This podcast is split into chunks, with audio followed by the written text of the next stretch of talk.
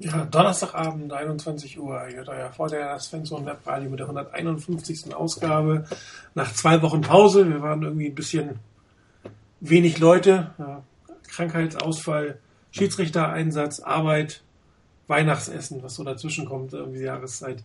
Darum waren wir leider in den letzten beiden Wochen leider für euch nicht da. Aber heute hat es wieder geklappt.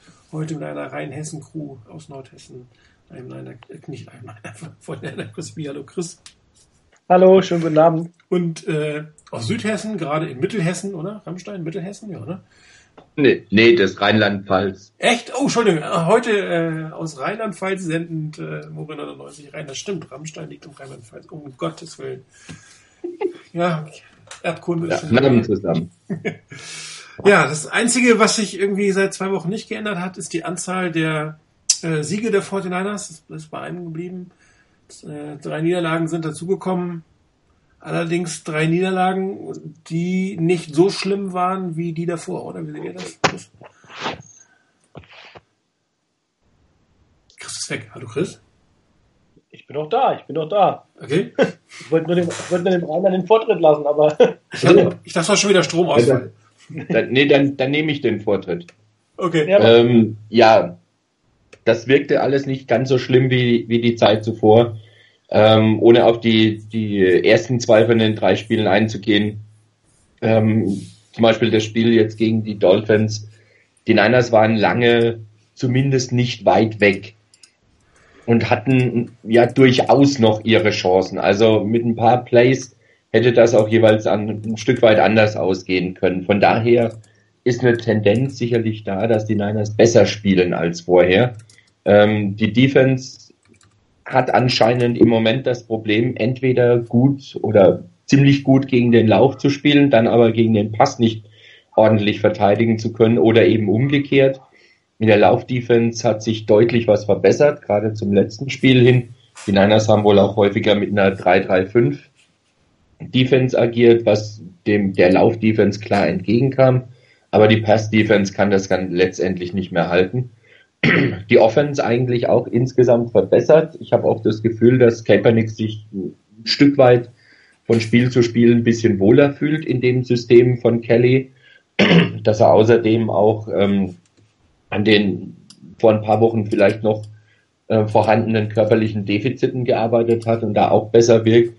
Ich fand zum Beispiel jetzt gerade im Spiel gegen die Dolphins seine Entscheidungen zu, selber zu laufen und die Art und Weise, wie er gelaufen ist, ähm, sehr entschlossen und ziemlich gut. Er hatte auch gute Pässe dabei. So war das nicht. Von daher, seine Leistung ist besser geworden. Die Niners insgesamt wirken besser und nicht mehr ganz so brutal unterlegen. Ähm, es reicht halt noch nicht zu einem Sieg. Ob es das irgendwann noch tut in dieser Saison, das werden wir abwarten müssen. Ähm, aber im Moment habe ich nicht das Gefühl, dass das eine Mannschaft ist, die komplett auseinanderfällt nach dieser Niederlagenserie, sondern dass die immer noch dabei sind und zumindest ähm, versuchen, ihre Spiele zu gewinnen und auch durchaus eine Tendenz haben, die nicht so ganz beängstigend schlimm ist.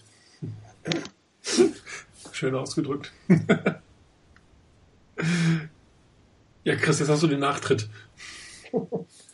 Ja, Rainer hat im Wesentlichen äh, schon, sag ich mal so, das auch gesagt, was mir auch durch den Kopf ging äh, verbesserte, verbesserte Offense auf jeden Fall, verbessertes, deutlich verbessertes Spiel, eigentlich sag mal von Spiel zu Spiel steigernd. Äh, Kaepernick, äh, wie er gespielt hat. Ja, natürlich ist da noch Luft nach oben, keine Frage. In der gesamten Offense ist Luft nach oben. Im gesamten Team aber, ist Luft nach oben. Wie bitte? Im gesamten Team ist Luft nach oben. Ja, na klar, aber ich meine, man muss halt immer gucken, finde ich schon, wo man herkommt. Und wenn man das dann vergleicht, ähm, da wäre es jetzt vermessen zu sagen, man würde keine Verbesserung erkennen. Das, das wäre das wäre nicht, wäre nicht, meiner Meinung nach nicht fair den, den Spielern gegenüber.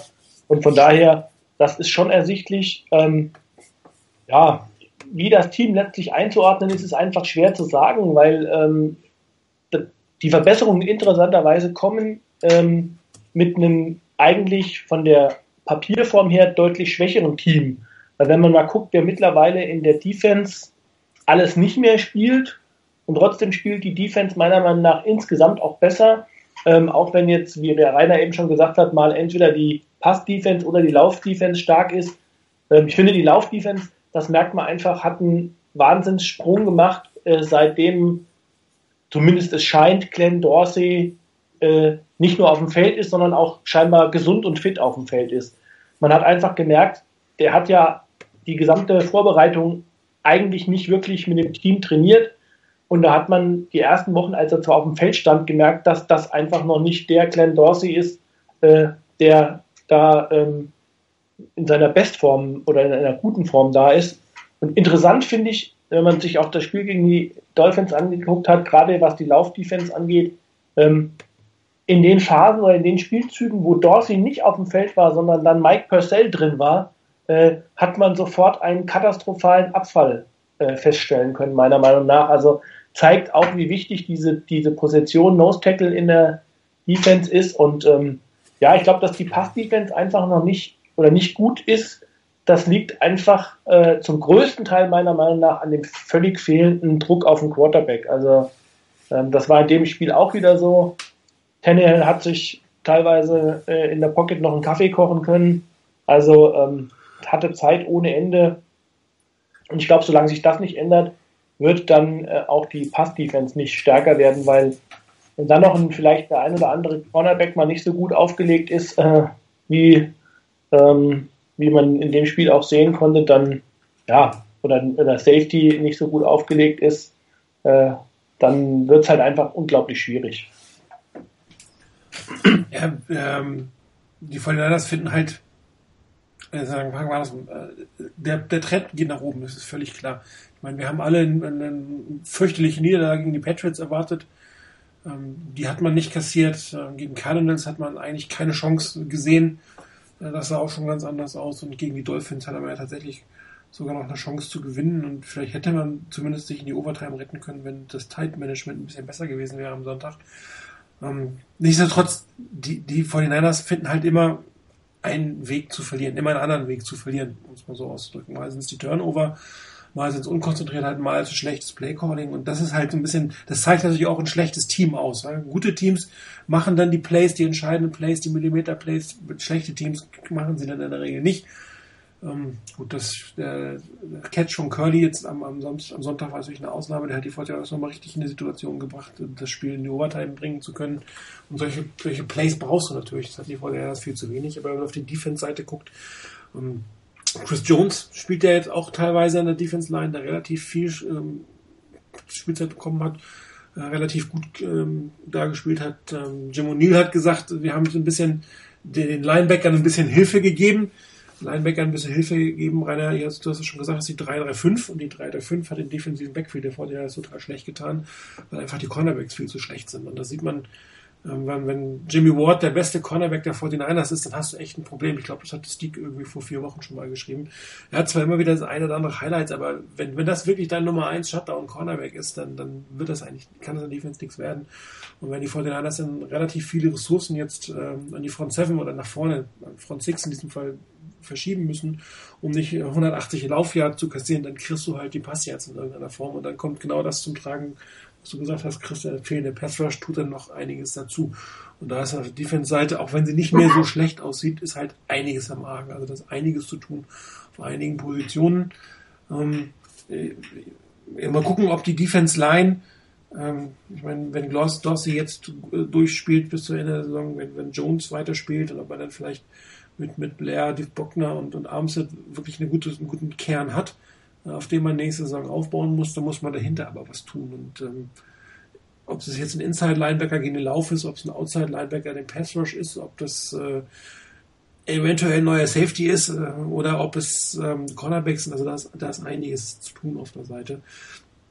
Und ähm, solange die Defense so spielt, muss die, die Offense nochmal drei Schitten drauflegen. Und ähm, konstanter spielen, wie, als das sie in letzten Zeit gespielt hat. Sie hat immer wieder Highlights. Äh, Kaepernick macht ein gutes Spiel in letzter Zeit und dann kommen aber immer wieder auf verschiedenen Seiten der Offense Probleme und das ist von allen Seiten. Das ist entweder ein schlechtes Play von Kaepernick oder es ist ein Turnover wie die, die ähm, Fumbles oder es ist extrem schlechtes Play Calling. Also wie ich sagte, die 49ers finden immer zurzeit einen Weg, das Spiel zu verlieren, weil immer irgendwas nicht konstant ist. Und das zeigen halt schlechte Teams aus. Die 49ers sind ein schlechtes Team, aber ähm, der Trend ist, ist gut. Der Trend macht Hoffnung. Und ähm, der Trend macht so viel Hoffnung, in Anführungsstrichen, äh, dass man sogar gute Chancen hat, noch das eine oder andere Spiel in dieser Saison zu gewinnen, weil man auf Gegner trifft, die gerade auch nicht gerade toll aussehen und mit Verletzungssorgen geplagt sind. Und mal gucken, ob man die schöne Draftposition äh, nochmal aufgeben muss. Ja, wobei denke ich, weil du jetzt gerade sagst, von wegen die schöne Draft-Position aufgeben. ähm, ich habe mir gerade mal die Standings angeguckt.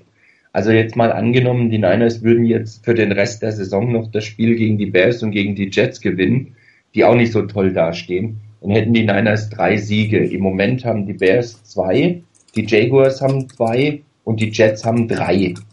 Das heißt, im, im allerschlimmsten Fall, wenn es tatsächlich diese zwei Siege wären und die anderen würden sonst alles verlieren und da würden die ganzen Tiebreaker gegen die Niners sprechen, dann würdest du hier jetzt maximal drei, drei Plätze nach unten rutschen in der Draft-Reihenfolge, wärst du allerschlechtestens auf fünf.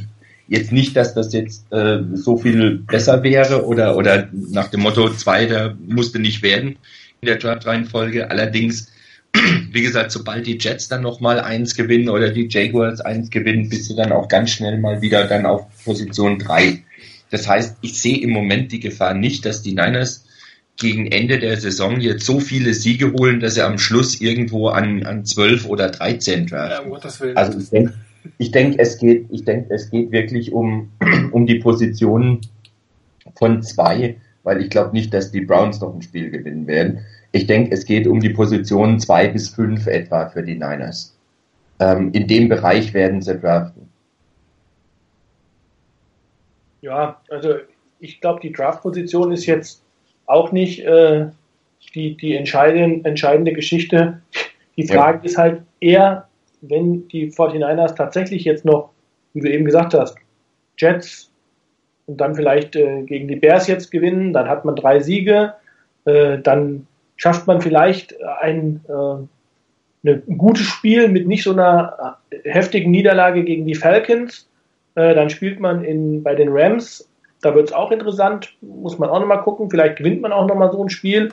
Und dann spielt man gegen die Seahawks als letztes, die vielleicht im letzten Spiel schon ein paar Leute schonen und dann macht man noch ein gutes Spiel und verliert es vielleicht auch knapp, wie auch immer. Und am Ende bleibt uns äh, Trent Balky und äh, Chip Kelly und das gesamte Coaching-Staff erhalten, weil man dann sagt, naja, die zweite Hälfte quasi nach der Bye-Week waren ja deutlich Verbesserungen erkennbar und jetzt muss man dem General Manager und dem, dem äh, Head Coach da eigentlich die Chance geben, dass er jetzt mal weiterarbeitet mit dem Team und also das ist für mich eher die, die Situation, die ich fürchte, wenn es äh, in den weiteren Spielen aufwärts geht, muss ich ehrlich sagen. Und dann äh, ist meiner Meinung nach die Situation so, dass man wieder eine Saison verschenkt hat. Ja, und eine Draft verschenken wird.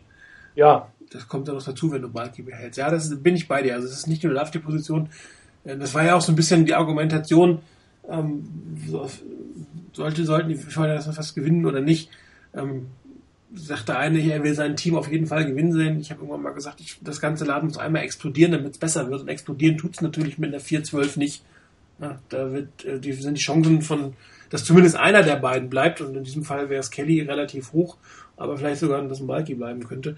Der wird wahrscheinlich tatsächlich nur bei einer 1-15 oder 2-14 Saison, bei 3-13 muss man gucken, je nachdem, wie die Spiele laufen. Ja, da hast du recht, Chris. Wenn es dann knappe Niederlagen sind gegen gute Teams, ähm, dann ist die Frage, ob, ob York äh, wirklich eine Konsequenz zieht oder nicht. Allerdings die Draft-Statistiken, die da drauf und runter zitiert werden, die dürfte er ja auch nicht übersehen. Ne? Ähm, ich würde noch mal kurz gleich auf das eingehen, was hier Ex-Skywalker X geschrieben hat. Ähm, Wenn es ein guter Quarter bringt uns in die Overtime. Ähm, er war ja vor Ort, das heißt, er wird die Spielzüge besser gesehen haben. Ich habe es mir gerade noch im Coaches View noch mal angeguckt. Ähm, ich hatte jetzt, ich persönlich von dem, was ich dem Coaches View gesehen habe, habe ich jetzt nicht den Eindruck, dass das Kaepernick in diesen beiden Spielzügen ähm, es versaut hätte. Keine Ahnung, sah jetzt nicht so aus. Mein Problem, was ich eigentlich eher hatte, ist das Timing, die Geschichte. Ich meine, man hatte zwei Downs nachher an der, an der 6-Yard-Linie. Wenn man das Ganze ein bisschen geschickter gespielt hätte, nämlich vier und fünf Minuten vorher, dann hätte man vier Downs gehabt, dann hätte man noch zwei Plays mehr gehabt. Und dann wäre ja auch der Scramble von Kaepernick jetzt äh, nicht so schlecht gewesen. Dann wäre es vielleicht an die Zweiheit gegangen, hätte gespiked und hätte dann immer noch ein, ein viertes Down gehabt oder so. Ähm, aber vielleicht kannst du noch mal was schreiben, Skywalker, ähm, wie du das im Stadion erlebt hast. Ich habe mir eben schnell noch mal im Coaches View angeguckt. Ich habe jetzt so schnell nicht irgendeinen Fehler gesehen, außer das, was man im Spiel schon gesehen hatte, was auch die Reporter gesagt haben, dass er einmal einen Cut gemacht hat nach innen, der, der zu viel ja. war nach außen. Er hätte durchlaufen müssen Richtung Pylon, meiner Meinung nach. Bitte? Wenn er, wenn er Richtung Pylon genau, gelaufen wäre. Hätte er Richtung Pylon weitergehen müssen. Genau. Das war das Einzige, ja. was man sagen könnte. Aber Kaepernick jetzt irgendwie einen Vorwurf zu machen, weil er falsch gelaufen ist, das fällt mir jetzt gerade ein bisschen schwer, weil das. Nein. aber ähm, das ist, das kann tatsächlich am Ende des Tages gewesen sein, wobei ich weiß, ob er reingekommen wäre.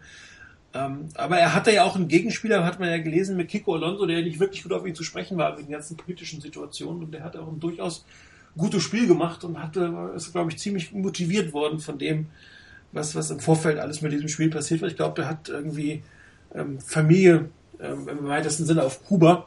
Also der hat richtig mal einen Brass gehabt und hat auch, glaube ich, richtig zugelangt. Das sah nicht cool aus mit dem letzten, muss man mal sagen. Also ganz, ganz ehrlich, in dem Spiel, wenn wir, wenn wir, wenn wir in den vergangenen oder in früheren Spielen äh, Kaepernick kritisiert haben von seiner Leistung, dann muss man jetzt ganz ehrlich sagen, das war jetzt nicht das Spiel, wo man sagen kann, die 49ers haben gegen Kaepernick verloren. Ähm, auch wenn man jetzt natürlich den Spieß umdreht und sagt, ein guter Quarterback bringt uns in die, in die Overtime. Ähm, also ich fand, es war schon gutes Play auch dann äh, in der Situation. Ich meine, die 49ers lagen 31 zu, weiß gar nicht, wie, wie viel lagen wir zurück? 31 zu 13? Ich glaube. Ja. 14.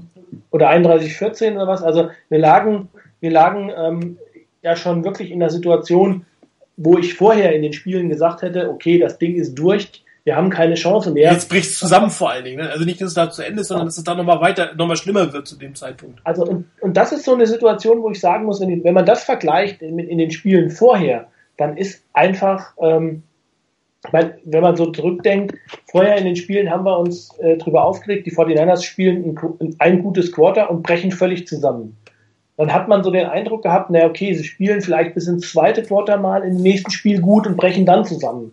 Und jetzt hatte man äh, gegen, die, gegen die Patriots die Situation, man hat drei Quarter mitgehalten und stand am Ende des dritten Quarters irgendwie 14 zu 13 oder sowas. So, und ähm, jetzt in dem Spiel war dann sogar eine Situation, wo man hinten lag und man kommt zurück. Also von daher, ähm, und zurückkommen heißt ja dann auch immer für mich, äh, dann muss auch eine, eine Offense und ein Quarterback gut spielen. Und das, äh, finde ich, hat man in der Situation gesehen, ähm, dass Kaepernick wirklich in, in vielen Bereichen nicht nur stabiler geworden ist, sondern sich verbessert hat. Und ähm, ja, ich bin einfach gespannt, wie die jetzt die, die nächsten Spiele auch laufen. Und wenn es dann auch mal gegen solche Gegner geht, wie, wie gegen die Falcons oder auch jetzt dann nochmal gegen die Seahawks mit einer wirklich, mit einer wirklich starken Defense, ähm, das wird schon durchaus interessant werden, wie er sich dann in so einer Offense, äh, in so einer Kelly-Offense schlägt und wie er, wie er da sich weiterentwickelt. Weil ich meine, darüber müssen wir uns auch im Klaren sein, ähm, wenn Kaepernick nächstes Jahr nicht mehr da ist, wovon ja viele ausgehen, dann haben wir eigentlich äh, aktuell keinen Quarterback auf dem Roster. Und ähm, wo der dann herkommen soll, ob jetzt auch wenn ich einen, also das ist immer noch mein Wunsch, wenn ich einen Quarterback in der Draft hole, würde ich mir ehrlich gesagt wünschen, dass er nicht sofort starten muss egal mit welcher Draftposition ich ihn hole, ehrlich gesagt. Also die Wunschvorstellung wäre für mich tatsächlich, dass man die Möglichkeit hätte, so einen Bridge Quarterback irgendwie zu haben und hinter dem dann einen Quarterback aus dem College aufzubauen. Weil, ähm, also, wenn man so jetzt mal die, die, die vergangenen Jahre anguckt, egal wen man als Quarterback geholt hat, ähm, es gab zwar immer wieder mal gute Leistungen und auch in Mariota jetzt oder in James Winston, aber ähm, ich glaube, so der letzte Quarterback, der wirklich richtig eingeschlagen hat, äh, der ähm, jetzt nicht, wenn man mal Andrew Luck und mit seinen Leistungen jetzt mal rausnimmt, ähm, das war meiner Meinung nach Aaron Rodgers, der tatsächlich lange aufgebaut wurde hinter einem, hinter einem anderen Quarterback. Ja, gut, es gibt ein paar. Dann Roethlisberger hat relativ früh gestartet. Ja, der war 2004, deshalb sage ich, Rogers war dann. Das stimmt, 2000, 2005, da war dann später, das ist richtig. Und ich sage mal, das war die 2004er Quarterback-Klasse, war die letzte mega gute Quarterback-Klasse mit, mit, mit ähm, Rüttlisberger, mit Manning und mit Rivers. Ja. Und ansonsten hast du immer einzelne Quarterbacks und die Entwicklung geht ja meiner Meinung nach immer mehr dahin, dass die Quarterbacks gar nicht mehr durch das College-Spielsystem äh, eigentlich immer schlechter vorbereitet sind auf die NFL. Und von daher von daher tatsächlich so ist, dass äh, ähm, eigentlich sie idealerweise in einem NFL-System erstmal groß werden und nicht sofort ins kalte Wasser geworfen werden. Ähm, ich meine, okay, wenn man noch ehrlich ist, Russell Wilson war der Letzte, der tatsächlich wirklich sofort gestartet ist. Aber das war ja auch eine Situation, mit der keiner gerechnet hat. Ja gut, du hast dann immer so Zufallsquarter, also Zufall, genau. wo du nicht mit rechnest, dass er dann startet. Carson Wentz ist man ja auch davon ausgegangen, dass er ein, zwei Jahre sitzt, muss man ja auch sagen. So, aber das, oder Deck, das Pres, Deck Prescott oder so. Aber der ist ja auch, ich meine, Prescott wiederum profitiert von einer enorm guten O-Line und einer, einem enorm starken Laufspiel. Äh, Carson Wentz ist nach den ersten überragenden Spielen jetzt auch so ein bisschen auf den Boden der Tatsachen zurückgekehrt. Ähm, spielt jetzt nicht mehr so, dass man sagt, er spielt überragend, finde ich. Ähm, also er hat auch ein, ein, immer auch die Frage, was habe ich für einen für ein Surrounding Cast in so einer in so einer Truppe. Klar. Von daher, ich meine, wünschenswert wäre es, es geht nicht immer, aber ähm, da muss man sich überlegen, in der NFL, wir werden nächstes Jahr keinen Quarterback, die werden nicht auf den Bäumen wachsen, irgendwie in der Free Agency, äh, dass wir uns dann aussuchen können. Von daher wäre vielleicht auch die Variante mit, mit Kaepernick äh, auch start oder gehen zu müssen in die nächste Saison, ich sage extra müssen, vielleicht nicht die schlechteste. Ja gut, ähm, ich weiß immer noch nicht, ob es 100% klar ist, was, was seine Incentives sind, die er hat, um ähm, den Vertrag auflösen zu können. Ich hatte mal irgendwo diese 34, irgendwas Snaps gelesen.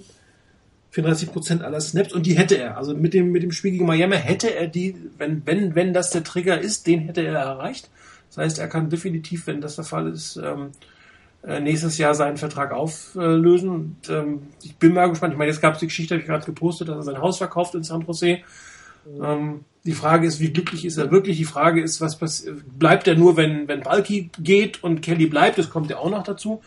Äh, oder haben seine, seine Representatives noch äh, schon Kontakte geknüpft? Wobei man ja auch sagen muss, so viele Quarterback-Posten werden nächstes Jahr jetzt nicht frei. Ähm, einer wird auf Marco Tony Romo, der wird sicherlich irgendwo unterkommen, vermutlich in Denver, nehme ich mal an, oder in New York. Also und ähm, dann, auch wenn es jetzt nicht so wahnsinnig viele Teams und nicht jedes Team Top Quarterback hat, werden so viele Posten, wo jetzt wirklich gleich ein Vertrag mit Startergeld verteilt wird, werden wohl nicht frei werden. Das heißt, da muss ich schon überlegen, äh, wo geht er hin, wo sind seine Chancen, beziehungsweise äh, sein, sein Team im Hintergrund muss gucken, ob es für ihn überhaupt Optionen gibt. Und davon wird, glaube ich, fast noch mehr abhängen.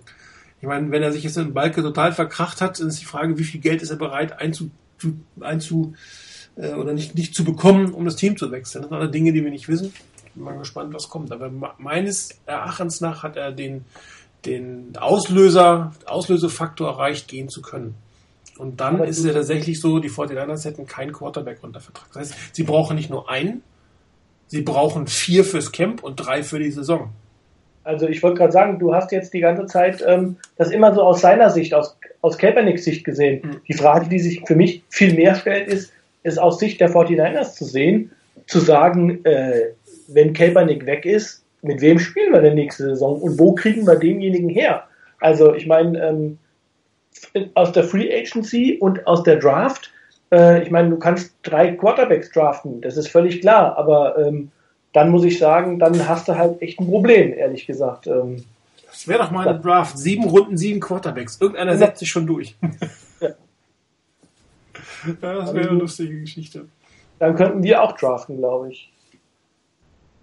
Also ich meine, das ist, das ist halt tatsächlich die Frage. Ähm, wirklich, äh, es geht ja nicht nur darum, um dann Quarterbacks zu haben, sondern äh, wenn ich mir überlege, dass du in einem Team spielst, wo ähm, drei Rookie-Quarterbacks aus dem College kommen, wer soll das Team da führen? Also ähm, ich glaube, das ist einfach, da, da geht es um mehr als einfach nur die Spielmacherposition, sondern es geht halt auch einfach um die um ähm, die Präsenz auf dem Feld, äh, so eine Offense zu führen ähm, und da auch eine entsprechende Erfahrung mit dabei zu haben. Also ich weiß nicht, da wären wir sehr, sehr unwohl. Ähm, und dann, dann ist die Frage tatsächlich, was hätten die 49ers für andere Optionen, wenn Kaepernick nicht da wäre? Und da sehe ich eben nicht wirklich viel. Und das ist eher so die Frage, die sich mir dann stellt. Wenn beispielsweise Kelly gehen würde, und mal kompletten Neuaufbau in der, in der, ähm, in der Offense hätte und auch ein komplett neues Team, dann wäre ehrlich gesagt so ein Quarterback wie Tony Romo, ich sage extra wie Tony Romo, nicht spezifisch Tony Romo, aber so einer, der sagt, okay, ich äh, mache das und ich, ich gehe zu so einem Team auch im Aufbau, der wäre mir ehrlich gesagt am liebsten. Aber ähm, da gibt es halt leider nicht so viele davon. Äh, eher wenig, sozusagen. Ja. Ich meine, es gibt noch Jimmy Garoppolo, der wahrscheinlich auf dem Trade Block landen wird, weil die jetzt sicherlich, aber der dürfte recht teuer werden. Und er hat nun auch erst vier Spiele hinter sich. Ähm, gerade als Patriots Backup hat man ja schon gesehen, dass es nicht unbedingt sich transferiert auf andere Teams, dass du da die gleichen Leistungen bringst. Also das wird sicherlich eine spannende Diskussion. Und die 49ers haben sich mit diesem Vertrag auch nur bedingt eine, eine ähm, was Gutes angetan. Ich meine, sie wollten die Injury-Garantie loswerden, ja, aber jetzt, wenn sie Pech haben, stehen sie tatsächlich da mit dem Quarterback, der auf dem Aufwärtstrend ist, der anderes Angebot hat und ähm, sie haben niemanden. Definitiv niemanden. Und ähm, ob das jetzt die beste Planung der Welt war, ob man dafür jetzt die, die Injury-Garantie, ob man nicht einen anderen Weg hätte finden, wobei ich glaube nicht, dass man einen anderen Weg gefunden hätte. Ähm, ich kann mir nicht vorstellen, dass das Kaepernick ohne größere Zugeständnisse diese Injury-Garantie gewollt hätte. Und ähm, da man ihn offensichtlich starten lassen wollte, ganz dringend, weil mit Gabbard gut, der hat jetzt auch eins zu. Also vom Ergebnis her wäre es wahrscheinlich kein Unterschied gewesen, was die Tabelle angeht. Auf dem Spielfeld tut sich ja zumindest in Offense was. Wobei ich äh, hier Young Nummer 8 ein bisschen widersprechen möchte. Klar sind die Receiver und hängt nicht alles an, an, an Cap, aber die O-Line selber zum Beispiel ist deutlich besser als letztes Jahr und ist auch deutlich besser zusammengewachsen als letztes Jahr. Dem würde ich jetzt die Schuld nicht mehr so unbedingt geben wollen. Auch die haben natürlich ähm, die eine oder andere schlechte Sequenz und das eine oder andere schlechte Play, aber die, die O-Line finde ich jetzt gerade in der Offense als einen der besseren Teile. Da gibt es andere, die Probleme haben. Klar, die Receiver. Äh, auf der anderen Seite muss natürlich auch ein, äh, ein Coach Plays callen. Hat man ja gesehen, die letzten sieben, acht Minuten. Sehr aggressives Calling der Fall. Zwar sehr langsam, was ich hier bemängle, aber sehr aggressives Calling, was die Plays angeht. Und da hat man auch die Yards gemacht, und da hat man auch äh, das, das Field Goal gemacht und ist nochmal rangekommen und hätte fast einen Touchdown machen können. Und ähm, natürlich muss ein Kaepernick die Bälle auch werfen. Seine Receiver müssen sie fangen. Also ein Curly ist ein super Catch gemacht und so frei war der auch nicht. Der Ball den hat er einfach mal geworfen, weil er keine andere Option hat. Das muss man auch mal tun. Muss den Ball einfach mal fliegen lassen. Das machen andere Quarterbacks auch. Dich mal trauen. Und dass dein, darauf vertrauen, dass dein, dein Receiver auch das Play macht. Aber in Summe, mein Eindruck ist, dass immer irgendeine schlechte Sequenz dabei ist, die die 49ers dann ins Hintertreffen bringt. Ja, das war auch wieder gegen Miami so. Das jetzt fing an mit einem schlechten Play von Kaepernick. Das soll jetzt aber kein, kein Kaepernick-Bashing sein, aber das ist so ein bisschen so eine typische Situation. Ne? Das war dieser Innenpass auf, auf den Torrey Smith, der wirklich schlecht geworfen war. Das war eigentlich seiner schlechtesten Pässe an dem ganzen Tag. Ja, dann fängt Kelly wieder an, beim zweiten Down und lang zu laufen, was auch jeder weiß, da passiert nichts. Und dann ähm, beim dritten und lang spielen sie einen zwei Yards Pass. Also eine richtig schlechte Sequenz, die angefangen hat mit einem persönlichen Fehler, in diesem Fall vom Quarterback, hätte auch jemand anderes sein können, und dann schlechtes Calling und das nächste, was passiert, man kriegt einen Touchdown. Ja, so hinten dran. Das nächste, die nächste Sequenz, wieder ein Three and Out. Ja, ähm, der erste Pass war gut auf Vance Donald, dann beim zweiten und eins ein Lauf, was auch wieder jeder weiß. Ne? Auch bei zweiten kurz läuft, läuft äh, Kelly sehr gerne Pass for Loss, äh, äh, Tackle for Loss. So, und dann kassieren sie hinterher einen Sack und dann kassieren sie den nächsten Touchdown. Also zwei wirklich ganz schlechte Sequenzen. Three and Outs, 14 Punkte kassiert und da war man schon sehr weit hinten dran. Da hatten wir auch alle so, okay, jetzt ist das, ist das Spiel rum, da kommen sie nicht mehr raus, die typische Situation. Das hat sich wieder gefangen. Aber das ist so ein bisschen symptomatisch für die 49ers. Entweder spielt die Defense sehr gut, dann halten sie, na, dann bringt die Offense nichts, oder ähm, dann hast du tatsächlich die Situation, dass die Offense dann gar nichts bringt und dann fängt auch die Defense an zu schwächeln. Also es ist aber selten, dass beide Teile gut spielen. Ja? Meistens spielt eine von beiden schlecht. Wenn die Defense schlecht ist, dann kassieren sie halt die Punkte. Wenn die Offense schlecht ist, bedeutet das, dass die Defense sehr viel auf dem Feld stehen muss und hinterher die Punkte kassiert. Aber die Situation, dass beide gut spielen, gibt es nur sehr, sehr häufig, äh, sehr, sehr selten. Oft im ersten Viertel haben wir sehr oft erlebt, dass beide äh, Teile gut angefangen haben. In diesem Fall war es am Ende nochmal der Fall, es hat leider nicht gereicht. Aber das ist so, so ein bisschen der, der Kern dieser Saison, finde ich. Dass, dass irgendwie immer eine, ein Zeitraum X dazukommt, wo es beide, entweder sind beides Units schlecht oder eine ist so schlecht und das bringt die 49ers an den Hintertreffen. Ja, für mich ist die, die wesentliche Frage, ob der Zeitraum X, den du jetzt gerade angesprochen hast, kleiner wird oder nicht. Also dann würde, das wäre für mich ist der wesentliche Faktor. Ähm, und zumindest hatte ich in den letzten Spielen den Eindruck, dass er kleiner wird. Und man wird jetzt einfach mal den Rest der Saison abwarten müssen und gucken müssen, wie, äh, wie klein er am Ende ist oder ob das konstant ist und ob das stabil ist, dass er kleiner wird. Und ansonsten muss ich ganz ehrlich sagen, ähm, wie du eben schon gesagt hast, also da stimme ich auch zu. Also äh, Kaepernick ist das jetzt nicht unbedingt als Hauptproblem. Ich sage immer noch, in der Offense sind die Receiver einfach unterirdisch. Wenn ich überlege, dass eigentlich in dem Spiel jetzt gegen die, gegen die Dolphins die besten Receiver, wenn man mal Vance McDonald, der auch ein gutes Spiel gemacht hat, mal ausnimmt und mal die reinen Wide Receiver anschaut, dann haben Rod Streeter und Chris Harper und äh, Jeremy Curley äh, die besten Leistungen abgeliefert. Und ähm, das sind drei Spieler gewesen, die waren am ersten Spieltag nicht auf dem Roster. Mhm. Also, äh, da zeigt sich schon, glaube ich, die gesamte Fehlplanung in der Offense. Und das ist wiederum eine Sache von Balki. Ja, und das zweite Fehlplanung ist, dass du deinen potenziellen Nummer 1 Receiver, Torrey Smith, einfach nicht einbindest. Er kann den Ball fangen, hat es gezeigt. Hat gute, er kriegt aber nicht genug Optionen. Und es gibt auch, glaube ich, nicht genug Plays, die darauf ausgelegt sind, dass er, dass, dass er ein Play machen kann. Ich meine, dieses, dieses Red Zone Play war sehr gut, war gut gespielt. Ein super Wurf, ein super Catch. War noch zwei, drei andere Situationen und da sind auch, sind auch die Coaches gefragt. Sie haben ihn, da müssen sie für ihn Plays gestalten. Big Plays, was auch immer es ist. Das ist nun mal dein teuerster Nummer 1 Receiver und wenn du nicht in der Lage bist, den ins Spiel zu integrieren, dann ist das auch ein Coaching-Problem. Aber ich glaube, ich habe Rainer gerade abgebrochen, oder? Ja, nee, zu dem, was vorher war, von wegen, dass ja. das, das äh, mit das Problem von, von Balke ist, ähm, wenn die drei Receiver, die da ähm, stark eingebunden waren ins Spiel, wenn die am Anfang der Saison gar nicht auf dem Roster waren. Ähm, ich meine, Balke tut ja leid für die Fans, dass das nicht besser läuft und, und dass das Team nicht so die Leistung bringen kann und äh, wohl auch seine Lücken hat drin. Ähm, ich weiß halt nur nicht, ob das ausreicht und ich bezweifle sehr stark, dass das ausreicht, dass es Balke leid tut. Ähm, er muss Konsequenzen ziehen draus. Also wenn er weiterhin bei den Niners dabei sein sollte als General Manager, dann muss er auch die notwendigen Korrekturen vornehmen in der Art und Weise, wie er draftet, in der Art und Weise, wie er in der Free Agency die, die Mannschaft zusammenstellt. Dann muss er da wirklich Veränderungen rausbringen. Das würde anfangen damit, dass er diese unsägliche ACL-Club-Geschichte mal beendet und wirklich mal sagt, okay, das war einfach Schrott, was ich da gemacht habe und jetzt lasse ich die Finger davon, von denen.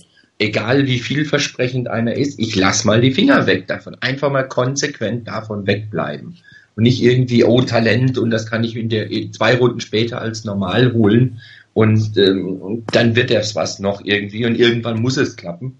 Und ähm, er muss mit Sicherheit auch, meiner Meinung nach, ähm, mehr seine Scouts und seine sonstigen Berater, die er irgendwie hat, mit einbinden, wenn es darum geht, im, im Draft vielleicht auch mal einen Wide Receiver mit einem höheren Pick zu holen. Er darf nicht aus der Erfahrung raus mit AJ Jenkins jetzt sagen, äh, das ist komplett schief gegangen, das lasse ich jetzt für die nächste Zeit komplett bleiben, sondern da muss er, muss er lernen, sich auch auf andere zu verlassen und die mit einzubinden und denen auch ein Stück weit Verantwortung zu geben.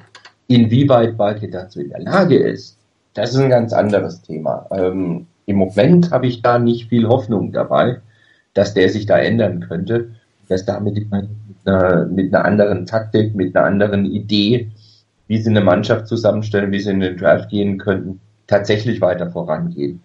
Ob er seinen Job behält, ähm, ich bin mir noch nicht mal sicher, dass er bei einer 1-15-Saison wirklich das Team verlassen muss. Also ganz ehrlich, ich bin mir echt nicht sicher. Ich könnte mir echt vorstellen, dass es dann heißt, selbst wenn es eine 1-15-Saison ist, dass man am Schluss noch sagt, nee, wir machen noch weiter. Da waren jetzt so viele Sachen, die schiefgegangen sind, mit Verletzungen, mit Coachwechsel nochmal und allem drum und dran. Das versuchen wir nochmal. Wir geben dem Team inklusive den ganzen Verantwortlichen im Coaching-Staff beziehungsweise auch Balke einfach nochmal eine weitere Saison. Mich würde es nicht überraschen. Erfreut wäre ich. Ich würde es auch nicht ausschließen. Also, um Gottes Willen, also wenn ich das eben gesagt habe, dass das äh, ja so eine Gefahr ist, dass uns Balky und äh, Kelly erhalten bleiben, dann heißt das nicht, äh, wenn wir bei 1,15 landen und die Spiele alle schlecht sind, ähm, dass wir dann trotzdem beide los sind. Das würde ich auch nicht sagen. Also ich kann mir doch auch gut vorstellen, ähm, dass äh, ein ähm, Chip Kelly bleibt und ein Trent Balky geht und man ihn ersetzt durch äh, Tom Gamble. Äh, das ist ja von vielen schon spekuliert worden. Und ähm, das ist eine Inhouse-Lösung, zu der neigen die 49ers ohnehin sehr gerne. Ähm, Gamble und Kelly kennen sich aus Philadelphia. Ähm, man hat das Problem gelöst. Man hat äh, damals Kelly einen Vierjahresvertrag gegeben und Tom Sula muss man auch noch bezahlen. Äh, wenn man jetzt einen neuen Headcoach holen würde, müsste man für die nächsten zwei Jahre, glaube ich, dann noch äh, drei Coaches bezahlen. Also äh, von daher ließe sich das Problem zumindest minimieren, indem man so einen Weg mit Gamble und Kelly wählt, egal wie es ausgeht nach dieser Saison. Also was mich, mir so ein bisschen Hoffnung macht, äh, dass, dass äh, Balki merkt, dass es nicht mehr so gut um ihm steht, ist diese Art, mit der er sich zu entschuldigen. Das erinnert mich gerade an die Südkorea, okay, Politik, sorry, ich rede über Politik. Es ist die südkoreanische Präsidentin, die sich irgendwie dafür entschuldigt hat, dass ihre Freundin irgendwie im Hintergrund irgendwie Millionen Leute angebettelt hat und irgendwie sich in die Staatsgeschäfte ein, äh, hat. Das war so ihre letzte Chance oder letzte Option war irgendwie sich vors Volk zu stellen und sagen, ja, es tut ihr leid und sie möchte sich entschuldigen es kommt nicht wieder vor. Und das macht Trent Balki jetzt gerade auch. Und das hat für mich so ein bisschen den, den Eindruck, ähm, dass, dass er schon merkt, dass das irgendwie schwierig für ihn werden könnte. Ich meine, das Roster sieht nicht allzu gut aus, das Ergebnis im dritten Jahr hintereinander nicht mehr so gut. Ähm, seine Idee, Habe zu feiern, feuern, war vielleicht nicht die beste. Seine Idee, Tom Sula anzuheuern, war vielleicht nicht die beste. Ja, Kelly muss man sehen, das ist immer schwierig zu sagen. Also ich bin mir immer noch nicht sicher, ob Kelly ein guter NFL-Coach ist oder nicht. Ähm, ich tendiere zu nicht, aber so wirklich mit Fakten belegen kann ich das nicht. Das ist eher so ein Bauchgefühl.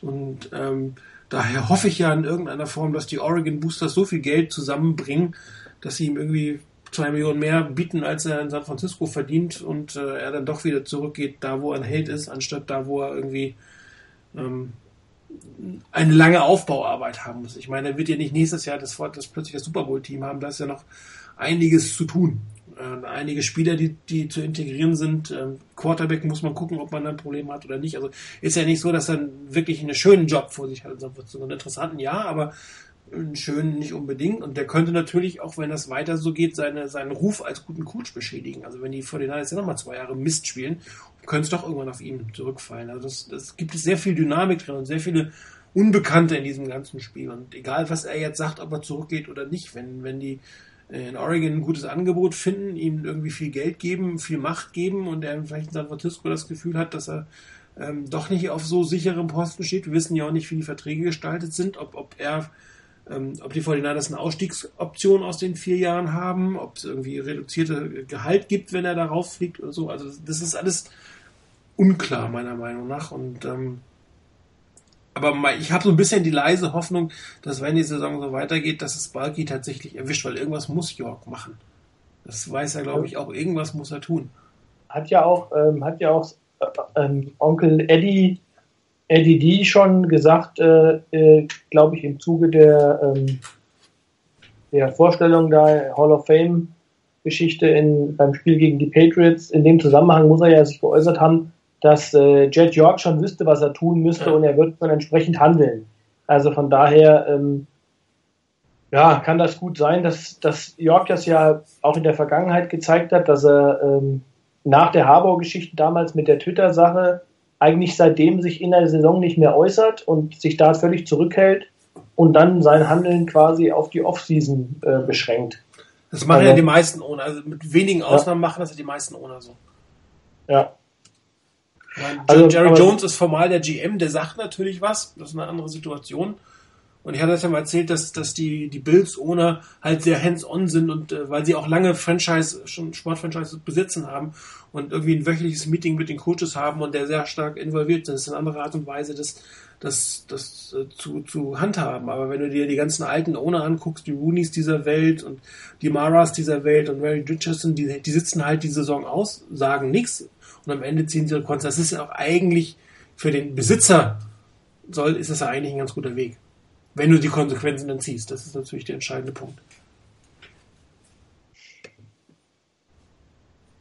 Also ich bin, bin gespannt. Äh, die einzige Chance, äh, die ich sehe, dass, äh, das hast du eben auch schon gesagt, dass Kelly tatsächlich mit größerer Wahrscheinlichkeit geht, ist, wenn die 49ers äh, auch eine gute Offset-Language in den Vertrag reingebaut haben und tatsächlich, wie du sagst, äh, Oregon ihm äh, sehr, sehr viel Geld bezahlt und die 49ers damit quasi raus sind aus der Geschichte, dann ist es vielleicht eine leichtere Sache, aber, aber ich sehe das auch so. Also Im Moment habe ich auch schon irgendwo Zweifel, ähm, das ist da, muss ich schon sagen, schlagen schon zwei Herzen in meiner Brust, dass man sagt, okay, äh, es wäre ja schon interessant mal zu sehen, wie, wie, schlägt sich denn Kelly wirklich über eine Zeit, wenn man ihm auch Zeit gibt, aber auf der anderen Seite bin ich als Fan auch wirklich einfach ungeduldig und ähm, habe nicht Lust, dann nochmal irgendwie zwei Jahre zu vergeuden, um dann festzustellen, okay, er war doch der Falsche. Also ja. schwierige Situation. Ich habe das irgendwo, ich weiß nicht, ich finde es leider nicht mehr, da sind die beiden Shanahans ins Spiel gebracht worden, nämlich der alte als, als Teampräsident ja. und der Sohn als ähm, Coach. Ich weiß nicht mehr, auf welcher Seite ich das gelesen habe. Ich habe es aber auch gelesen, das war auf der, war aber, ähm, glaube ich, irgendwo auf der auf der amerikanischen 49ers Webzone-Seite, glaube ich, äh, da war ein ja, Webzone Link. lese ich nicht, dann könnte es eine Air Niners Nation gewesen sein. Nee, aber da, da war ein Link zu irgendwas. Ja, okay. Da war ein Link irgendwo hin zu, zu, einem, zu einem Artikel, genau das mit, äh, mit, ähm, mit ähm, Shanahan, also dem alten Shanahan als GM und Kyle Shanahan als Head Coach. Das fände ich plötzlich, fände ich jetzt persönlich sogar für eine interessante Option. Also ich habe ja von Kyle Shanahan eine Zeit lang nicht viel gehalten, weil er so als Micromanager galt. Aber er ist, glaube ich, ein ziemlich guter Offense-Koordinator inzwischen geworden. Man sieht ja, wie die Falcons Offense klickt und er hat natürlich äh, die Gene. Und ähm, ich glaube, der Alte ist jetzt nicht mehr als Head Coach geeinigt, aber das könnte eine interessante Kombination sein, die natürlich auch der Fanbase sehr gut zu verkaufen. Das muss man ja auch sagen. Du musst ja irgendwas machen, was der Fanbase wieder Hoffnung gibt. Ja? Also das. Ja. Also das, das ähm, ich meine, das ist halt die Frage, wenn man, wenn man tatsächlich davon weggehen will, von äh, der jetzigen Situation und will wirklich was komplett Neues, dann wird man sich auf einen äh, jungen, aufstrebenden Headcoach einlassen müssen. Und ähm, da bin ich immer noch der Meinung, äh, das hat, äh, ich meine, Harbour war jetzt kein ganz junger Headcoach, aber er war natürlich ein, ein Neuling in der NFL. Aber ähm, da wird man sich meiner Meinung nach schon auf das halte ich zumindest für die richtige Variante, ein Headcoach mit ähm, Offense-Wurzeln äh, würde ich die bessere Variante finden, insbesondere wenn man in, in, in auch einen Quarterback draftet, den man aufbauen will. Was mit den Shanahans in Summe ja pass, äh, passen würde. Ja. Interessant habe ich gelesen in dem Zusammenhang, dass man ja vorgeworfen hat, dass gerade ähm, dass gerade der alte Shanahan ähm, Mike Shanahan, dass er äh, ja in, in Washington so schlecht gewesen sei. Und dass das ja ähm, ja so eine ah, also ja. er da quasi vom Hof gejagt worden ist. Und ähm, dass äh, das aber wenn man sich das genau anschauen würde gar nicht stimmt. Denn den Kern des Teams der aktuell in Washington gut spielt sind alles Spieler stand in dem Artikel drin äh, die er als damaliger Head Coach geholt hat, einschließlich Kirk Cousins. Ja. So, ähm, von daher, dass er im Prinzip einfach nur damals das Pech hatte, über RG3 zu stolpern und man ihn deswegen dann äh, geschasst hat. Und ähm, dass eigentlich die, die Konstellation, so wie sie in Washington im Moment da ist, mit dem, mit dem Großteil des Teams eigentlich ähm, auf Shanahans Arbeit zurückzuführen sei. Und wer pickt im Moment zusätzlich für die mit Clue der hier im Offenboard als Scott McClueless verschrieben wurde. Ja. Mhm. Ich habe den Artikel gefunden, der war auf Niners Nation. Ich habe den mal gepostet für alle, die es interessiert.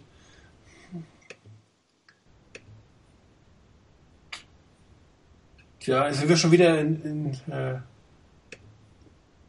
weiten Sphären, haben eigentlich kaum über die Spiele geredet, aber gut. Off-Season-Modus. Ja, genau. Sichtbarer Aufwärtstrend hatten wir geschrieben als Thema Was sind die Gründe? Auch darüber haben wir schon geredet. Oder? Habt ihr noch was? Äh, nee, aber weil du sagst, weil du eben da sagtest von wegen äh, Off-Season-Modus. Ich habe irgendwie heute noch was gelesen von wegen, die Niners wären jetzt so langsam in der Pre-Off-Season. Ja, das war auch, glaube ich, auf Niners Nation. Ja, das kommt so halbwegs dahin. Ich meine, die Saison ist gelaufen, Playoffs wird nichts geben.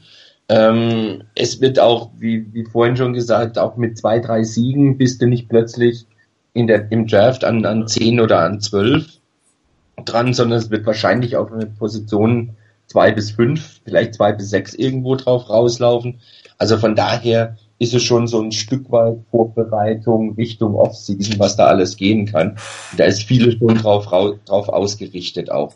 Sicherlich nicht unbedingt bei den Coaches, die natürlich weitermachen wollen und ähm, ich bin mir auch ziemlich sicher, dass die Coaches noch den einen oder anderen Sieg haben wollen. Denn ähm, die sind jetzt schon mit dem mit der historisch schlechtesten Serie der Niners in Verbindung gebracht und da werden sie sicherlich nicht unbedingt wollen, dass sie einen Rekord für die Ewigkeit aufstellen. Ähm, da hat man ja vielleicht als Coach auch so ein bisschen einen gewissen Ehrgeiz, dass man da nicht so gerne der sein möchte, der dann bei den Niners, was weiß ich, 14, 15 Spiele in, Serie verliert. Ähm, aber so im ganzen Umfeld merkt man, denke ich schon, die Saison ist abgehakt und es geht schon vieles, der, der Blick schon sehr stark auf das, was dann nach dem 17. Spieltag, nach dem 16. Spiel der Niners dann passieren wird.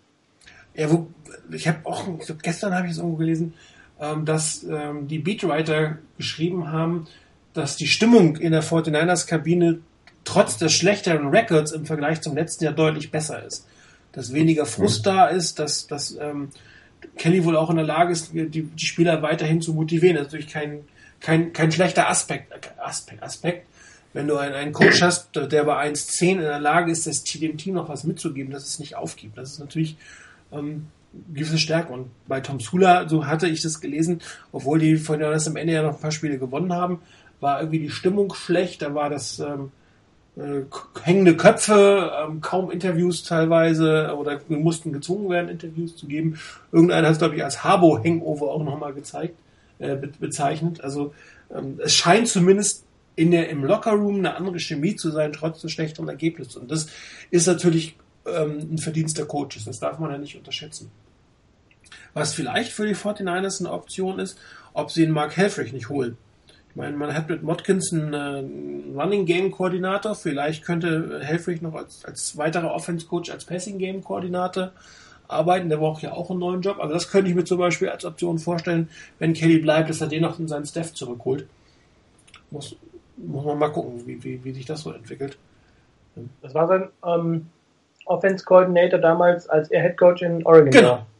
Ja. Auch in der wahrscheinlich der gleichen Rolle. Kelly hat gecallt und hatte dann quasi ihn für die Schemen. Ja, und äh, so ähnlich ist es ja mit Watkins ja auch, der, der hieß der hauptsächlich fürs Running Game da wäre und vielleicht hätte er noch jemanden, der, der ein bisschen aufs Passing Game guckt. Vielleicht kann er dann noch ein bisschen mehr Head Coach werden, ja, wenn er ein bisschen weniger Offense-Last auf seinen Schultern hätte. Also das wäre vielleicht eine Option, wenn Kelly bleiben würde, dass er da noch den einen oder anderen holt, ähm, der in seinem System firm ist. Oder vielleicht auch noch da ähm, nochmal eine andere Perspektive gibt. Oft ist das hier auch, wenn du einen Vertrauten holst, der ist in der Lage, dir andere Dinge zu sagen, dir nochmal eine andere Perspektive zu geben, weil der, weil das Vertrauen einfach genug da ist und der vielleicht auch nicht Angst haben muss, dass er gleich hinten, hinten runterfällt. Ja. Das hilft ja auch manchmal. Die Frage ist, ähm, habt ihr denn, weil wir eben ja davon gesprochen haben, ähm, Verbesserungen äh, oder Verbesserungen sichtbar. Ähm, wie, wie würdet ihr es denn aktuell sehen mit Verbesserungen in der Defense? Sind die ausreichend, dass man sagt, okay, man bleibt, äh, angenommen Kelly bliebe als Head Coach, behält man auch O'Neill als Defense Coordinator oder äh, würde man sagen, das ist zu wenig? Und ich meine, er hat ja auch, muss man ja auch sagen, wenn man mal drauf guckt, wer in der Defense, die meisten Injured Reserve Spieler, die wir haben, sind aus der Defense. Mhm. Ähm, ist das trotzdem ausreichend oder sagt, würdet ihr sagen, nee, ähm, O'Neill muss weg und dann lieber Kelly behalten und einen neuen äh, Defensive Coordinator? Wie siehst du es, Rainer? Ja, schwierige, schwierige Sache. Also hättest du mich vor drei Wochen gefragt, hätte ich gesagt, wie kommst du auf die Frage? Das ist klar, der muss weg. Ähm, Mauer muss weg. ja, nee. Ähm, ich denke, es hängt klar, du musst, du musst immer die, die verletzten Situationen auch noch einschätzen können und, und auch sehen, was da so alles gelaufen ist und dass natürlich die Situation auch für einen, Jim, äh, für einen O'Neill nicht, nicht einfach ist, ähm, wenn dir reihenweise Leute wegbrechen, mit denen du eigentlich gerechnet hast oder die nicht zur Verfügung standen, mit denen du gerechnet hast. Ähm, ich denke, solange er nicht in der Lage ist, das abzustellen, was ich vorhin angesprochen habe, dass nämlich entweder die Lauf, die, die Run-Defense funktioniert oder die Pass-Defense einigermaßen funktioniert. Solange da keine Balance drin ist, dass du eine einigermaßen ausgeglichene Defense hinstellen kannst, wo du dem Gegner eine, ein Element an die Hand gibst, um dich wirklich zu schlagen. Wo, wo die, die, solange die Defense nicht in der Lage ist, ähm, für relativ wenig gegnerische Punkte zu sorgen, sodass die Offense nicht ihrerseits, was ich, 30, 35, 40 Punkte machen muss, damit das Team gewinnt. Solange das nicht passiert, hätte ich kein Problem damit, wenn ein neuer Defensive Coordinator kommen würde. Ähm, ob er das noch diese Saison schaffen kann, hier so ein bisschen Ausgleich hin, weiß ich nicht. Ähm, die Sache mit, mit Jones jetzt, dass der reinkam und ähm, übrigens finde ich einen recht guten äh, Free Agent, den man da noch geholt hat. Ähm, das, Psst, ist ein, das, das, ist ein Element für, für Balki, das darfst du nicht sagen. Psst, psst. Ja, nee, trotzdem, ist ja so. Hilft ja nichts mehr. Also ich meine, das blinde Huhn will ich jetzt nicht anbringen, aber ähm, das war kein, kein schlechter Pickup, den, denke ich, den die Niners da getätigt haben. Ähm, und ein kleiner Dorsey, wenn der keine Verletzungsprobleme hat, der hilft enorm in der Run-Defense. Ähm, wie gesagt, wenn, wenn das hinhauen würde, dass man in den letzten Spielen Saison noch eine Tendenz hinkriegt, dass man nicht so einseitig entweder gut in der Run-Defense oder gut in der Pass-Defense, dass man da ein bisschen Ausgleich hinkriegt, dann wäre, denke ich, eine Chance da, dass, dass Neil noch bleiben darf und nächsten Saison mitmischen darf.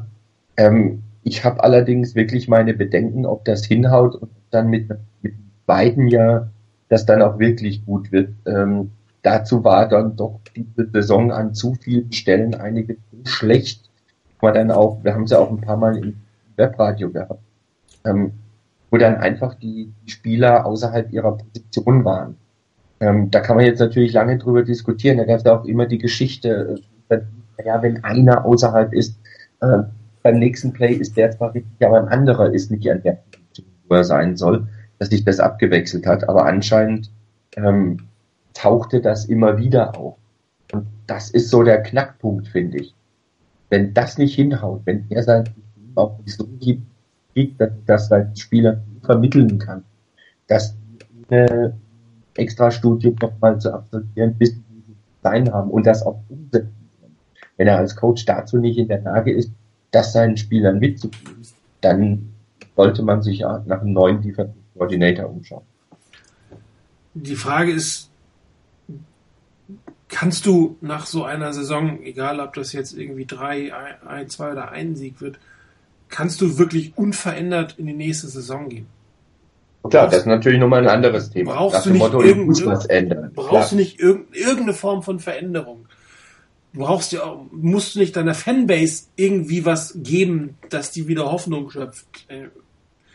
Kannst du wirklich ein, ein desaströses Team oder ein Team, was über weite Strecken extrem schlecht gespielt hat, auf der Coaching-Seite mit gutem Gewissen in die nächste Saison nehmen. Das weiß ich nicht. Und ähm, ich bin da bei dir, Rainer. Es kann ja, glaube ich, nicht sein, dass wirklich alles nur daran gelegen hat, dass ständig irgendjemand falsch gestanden hat. Und, das, und wenn du sagst, oder wenn, wenn man jetzt gesagt hatte, die haben spielen mehr 3-3-5, um das um, um dieses Run-Game ähm, besser in den Griff zu bekommen, ja, dann gibt er sein Schema auf, was offensichtlich nicht funktioniert hat oder wo er fest nicht das Spiel dafür hatte. Also dass er einfach ein Schema hat, an dem er festhält und die Spieler dafür nicht hat. Das ist ja auch eine gewisse Problematik, die du hast. Oder aber er nicht in der Lage war, die gewissen die Dinge so zu transportieren, wie sie hätten transportiert werden müssen, wenn ständig irgendjemand irgendwelche Fehler gemacht hat die Diskussion um O'Neill war ja auch bei den Browns schon so. Da gab es ja auch mehrere, ähm, also eine gute Saison hatte er, danach war es dann irgendwie desaströs und das Desaströse ging so ein bisschen weiter. Auch da ist die Frage, kann man eine Defense so leicht entschlüsseln? Äh, fällt ihm nichts Neues mehr ein? Ist er vielleicht äh, in Summe kein guter Coach? Und dann, wie gesagt, die Frage, macht es Sinn, tatsächlich unverändert. Also jemanden dazu nehmen, habe ich eben gesagt, ist das eine. Aber wirklich überhaupt nichts, überhaupt keinen zu haben, der, der man sagt, okay, an dem machen wir es jetzt auch mal fest. Das ist ja auch teilweise eine Kopfsache, wenn du sagst, okay, ich habe hier jemanden und da war das und der ist jetzt weg und jetzt machen wir weiter und jetzt funktioniert das auch. Also das ist auch ein psychologischer Aspekt dabei. Also ähm, ich würde Uni nicht weitermachen lassen, ganz ehrlich. Also ähm, wenn Kelly bleibt, okay, da, da kann man drüber diskutieren, ja. Ähm, aber ein Balky und ein O'Neill, das sind für mich zwei, die eigentlich gehen müssen, um auch eine Aufbruchstimmung in irgendeiner Form zu erzeugen. Ich weiß halt nicht, was die Spieler von ihm halten. Ob, ob, ob, der, ob er als guter Coach gesehen wird. Keine Ahnung. Ich weiß nicht, ob ihr, ob ihr was dazu gelesen habt. Ich meine, wenn natürlich die Spieler, obwohl es, da nimmt auch keiner Rücksicht drauf, Spieler finden oft Coaches irgendwie gut oder auch schlecht und trotzdem bleiben die oder gehen die. Also das ist jetzt nicht unbedingt ein Entscheidungsgrund für, für ein Team. Und die würden auch mit dem neuen spielen. Die Frage ist nur, wer kommt zu den 49ers? Wer ist die Alternative? Ich meine, wir hatten ja mehrere Absagen letztes Jahr mit dem Mike Rabel zum Beispiel. Ähm, läuft das dann wieder so? Ist ja nicht so, dass die 49ers jetzt besser aussehen als letztes Jahr. Ich glaube, das ist natürlich ähm, ein, wesentlich, wesentlicher Gesichtspunkt, was du jetzt gerade gesagt hast, der kommt zu den 49ers. Eine wesentliche Sache dabei ist, äh, was die 49ers in der Defense anzubieten haben. Und ähm, da werden meiner Meinung nach äh, sowohl die, also wenn, wenn, wenn, wenn man mir jetzt angenommen mal O'Neill geht, wobei ich da voll bei dir bin, ich glaube auch, irgendwas muss passieren, äh, signalmäßig bei den 49ers. Ähm, also es kann nicht einfach ein Weiter so geben, das wird nicht funktionieren. Ähm, und da wäre natürlich äh, die Variante mit O'Neill eine, die jetzt mal am wenigsten äh, Auswirkungen hätte, äh, was vielleicht so Zahlungen und sonstige Geschichten anging und trotzdem irgendwo eine, eine, eine Wirkung, ein Signal nach außen senden würde. Aber ähm, wenn man dann sagt, okay, wer kommt denn für O'Neill, da hängt es natürlich maßgeblich auch davon ab, was habe ich für Rahmenbedingungen. Und als Defense Coordinator wären die Rahmenbedingungen zunächst mal für mich, ähm, wie äh, ist die Situation der Defense insgesamt im Spielsystem? Die ist ja eine, zumindest mal in der Kelly Offense immer so ein bisschen als kritisch gesehen worden, weil die Defense eben sehr viel auf dem Feld steht. Und das zweite ist, was, mit was stattet man mich denn spielermäßig aus? So dass ich, das ist ja wahrscheinlich auch immer eine, eine, ein Ziel eines jeden Defense Coordinators, gerade wenn er jung ist, ähm, dass der vielleicht auch Ambitionen hat, mal Headcoach zu, zu werden. Und das wird dann nur, wenn er gute Leistungen in seiner Defense aufweisen kann. Das heißt, ähm, da wäre für mich natürlich ganz maßgeblich die Frage, was investiert äh, oder was seid, ist denn die, sind denn die 49ers bereit, in die Defense zu investieren? Sind sie bereit, in der Free Agency äh, entsprechend zuzuschlagen? Und sind sie auch bereit, in der Draft dann entsprechend da an den Stellen, wo ich als Defense Coordinator meine, da brauche ich noch äh, Verbesserungen, dann da auch was zu tun. Und äh, ich glaube, das ist so der wesentliche Gesichtspunkt für die Frage, hat man eine Möglichkeit, überhaupt äh, einen attraktiven, jungen, aufstrebenden Defensive Coordinator zu den 49ers zu locken? Ja, oder musst du jemanden nehmen, der von einem anderen Team abgelegt wird? Genau. Der um seinen, der Hauptsache der kriegt einen, einen vergleichbaren Job, der entsprechend bezahlt ist. Und ähm, so einer war Jim O'Neill ja. Abgelegter, nicht gerade dauerhaft erfolgreicher Defensive Coordinator und der junge, aufstrebende potenzielle Headcoach-Kandidat Mike Vrabel wollte nicht. Die Frage ist, ähm, woran liegt's denn? Liegt das auch an einem Balky? Liegt das an einem Kelly? Liegt das an den 49ers? Liegt das an York? Keine Ahnung. Wenn natürlich jetzt jemand sagt, okay, Balky ist weg und der war's und der, der neue GM verspricht irgendwie Investitionen in die Defense und ich meine, es gibt zwei First-Round-Picks da aus der letzten Saison, die da spielen, die vielleicht auch nochmal wirklich was werden könnten, zumindest einer von beiden und ähm, auf dem er aufbauen kann. Und er sagt, pass auf, ich, ähm, diese Draft ist noch eine Defense-Draft. Pass Rusher, Inside Linebacker, Cornerback, whatever. Ja, irgendwann müssen wir in die Offense gehen, aber dieses Jahr ist noch eine Defense-Draft. Vielleicht kannst du damit jemanden um, um die Ecke locken. Weiß ich nicht. Wobei nur alleine die Defense zu fixen reicht ja nicht. Ich meine, die Offense, da muss ja auch was passieren. Ne? Spätestens, wenn keine Quarterbacks da sind. bisschen, weiß ich nicht, kann irgendeiner, der hat bestimmt irgendein alter Right Receiver hat mal Cornerback früher gespielt, Quarterback früher gespielt in der Highschool, oder? Von den äh, Wide Receiver der Niners? Ja. Weiß oh, Eine Frage. Gehen wir mit Quinton Patton als Quarterback, äh, Quarterback in die Saison. Der ist Free Agent. Stimmt, den müssen sie erstmal verpflichten. Genau. Vince McDonald auch. Ja, vielleicht ein bisschen zu unbeweglich. also, also, das ist, das ist so für mich, ähm, ich meine, ich wiederhole mich da ja leider auch ähm, aus den vorherigen Sendungen. Das ist für mich der wesentliche Gesichtspunkt jetzt. Äh, und das spitzt sich, glaube ich, je mehr man dem Saisonende entgegengeht, immer mehr zu. Und das ist auch das unter dem Gesichtspunkt, unter dem ich fast hauptsächlich mittlerweile die Spiele schaue. Es geht mir gar nicht mehr tatsächlich, muss ich ehrlich sagen, um Sieg oder Niederlage, sondern es geht mir um Entwicklung im, im Team und Entwicklung einzelner Spieler. Also ähm, das ist eher so ein, so ein Gesichtspunkt, auf den ich äh, ein Augenmerk lege, weil wir jetzt gerade von Vance McDonald gesprochen haben. Wie wird er sich in den nächsten Spielen präsentieren? Der Aufwärtstrend, der bei ihm auch in dieser Saison, auch wenn es da auch Rückschläge gab und Unkonstantheiten gab, aber ich denke, äh, im Vergleich zu dem McDrop, den man vorher gesehen hat, ist auch da eine Verbesserung zu sehen. Und das sind dann Entscheidungen, die man treffen muss. Gebe ich dem einen neuen Vertrag in der nächsten Saison?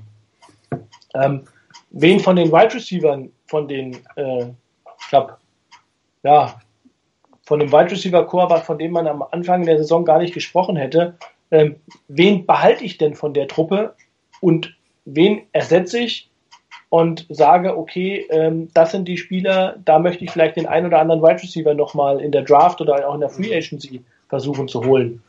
Äh, genau das gleiche ist in der Situation bei den Inside-Linebackern. Also ähm, am liebsten würde ich davon gar keinen wiedersehen, aber ähm, das ist, glaube ich, wirklich der wesentliche Gesichtspunkt. Welche Spieler möchte ich behalten von den Free Agents, die man hat? Und wo möchte ich mich lieber auf dem äh, anderen Free Agent Markt umgucken und hoffe, da eine Verbesserung herbeizuführen? Ich glaube, das ist der wesentliche Gesichtspunkt. Das Problem, was man gerade bei der Draft hat, ist, wenn man Balki loswerden will, dann wird es unglaublich schwierig, weil im Moment die ganze Arbeit für die Draft gemacht wird. Das heißt, äh, es könnte gut sein, dass all diejenigen, die im Moment die Arbeit für die 49ers machen, nicht mehr da sind. Nicht mehr da sind, wenn die Draft ansteht. Genau.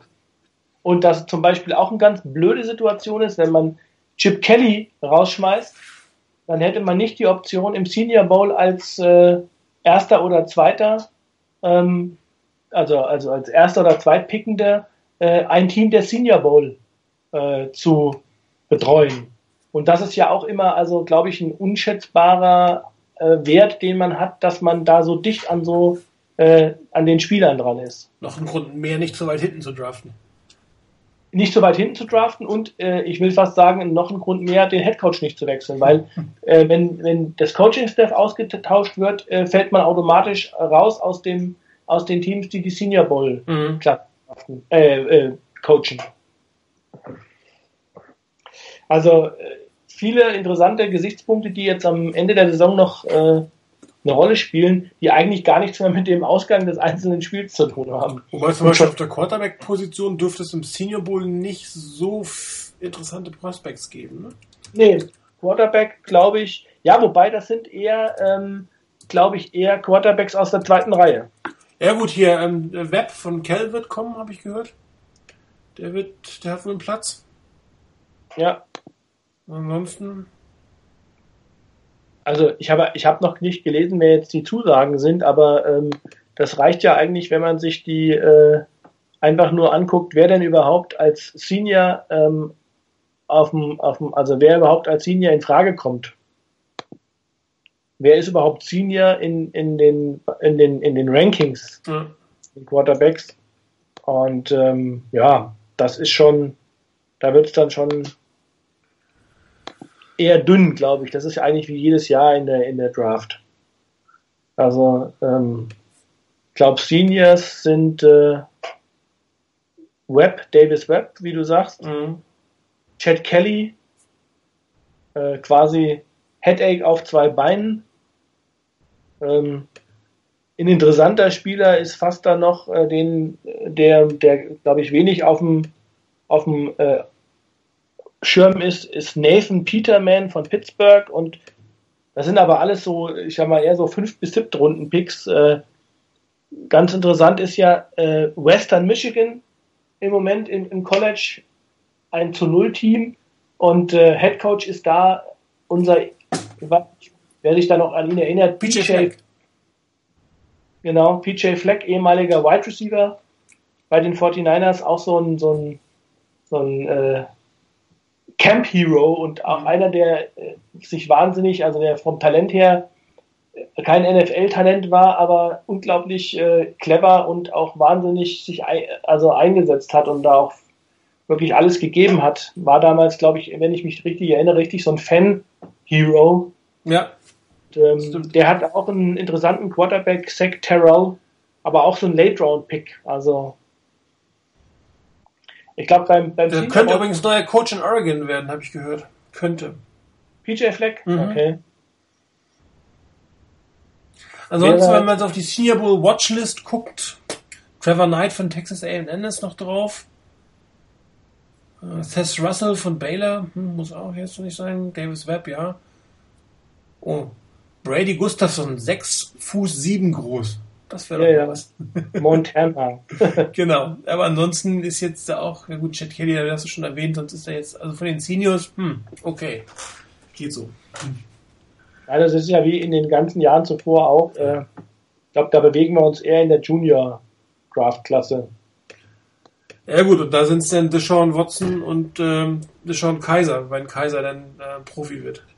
Interessant ist äh, in der, bei der Senior Bowl, wobei da muss man auch abwarten, ob er spielt, aber das ist äh, Corey Davis, der Wide Receiver von Western Michigan.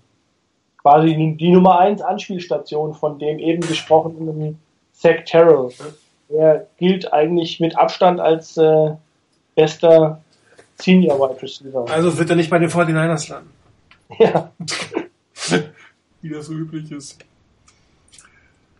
Ja, ja aber, Gut, aber wir sind echt tatsächlich, aber man merkt, die 49ers stehen 1 zu 10. Wir sind schon sehr stark äh, in dem, was kommt und nicht, also in dem, was so in drei Monaten kommt und nicht in dem, was äh, jetzt war oder ist. Aber wir wollen zumindest noch mal kurz über äh, Sonntag reden. Spiel bei den Bears. Die Bears jetzt sicherlich nicht das Überteam der Liga, um es mal vorsichtig auszudrücken. Ähm, ich befürchte ja, wir gewinnen das Spiel, wenn ich ganz ehrlich sein darf. Ja, das ähm, ist jetzt etwas, was durchaus passieren könnte. Ähm, das war allerdings auch schon vor Beginn der Saison eins von den Spielen, wo ich gesagt habe, das könnten die Niners gewinnen. Ich hatte die Niners, glaube ich, vor der Saison auf 4-12 und einer der vier Siege war der in Chicago. Und ähm, nach dem, was zuletzt von den Bears kam und wie die Niners da spielen, die letzten Spiele, ähm, ist das absolut im Bereich des Möglichen. Ähm, wichtig wird halt sein, dass, wie ich vorhin schon in einem anderen Zusammenhang gesagt habe, dass die Defense mal in der Lage ist, die gegnerische Offense mal bei relativ wenig Punkten zu halten, mal deutlich unter 30 Punkte zu halten, dann kann die Offense der Niners durchaus erfolgreich sein. Bei den Bears ist die Situation, was Verletzte angeht, auch ziemlich heftig. Ähm, Arjun Jeffrey ist nicht dabei. Ähm, oder von Spielern angeht, die nicht, die nicht antreten können oder nicht dabei sind. Arjun Jeffrey ist nicht dabei.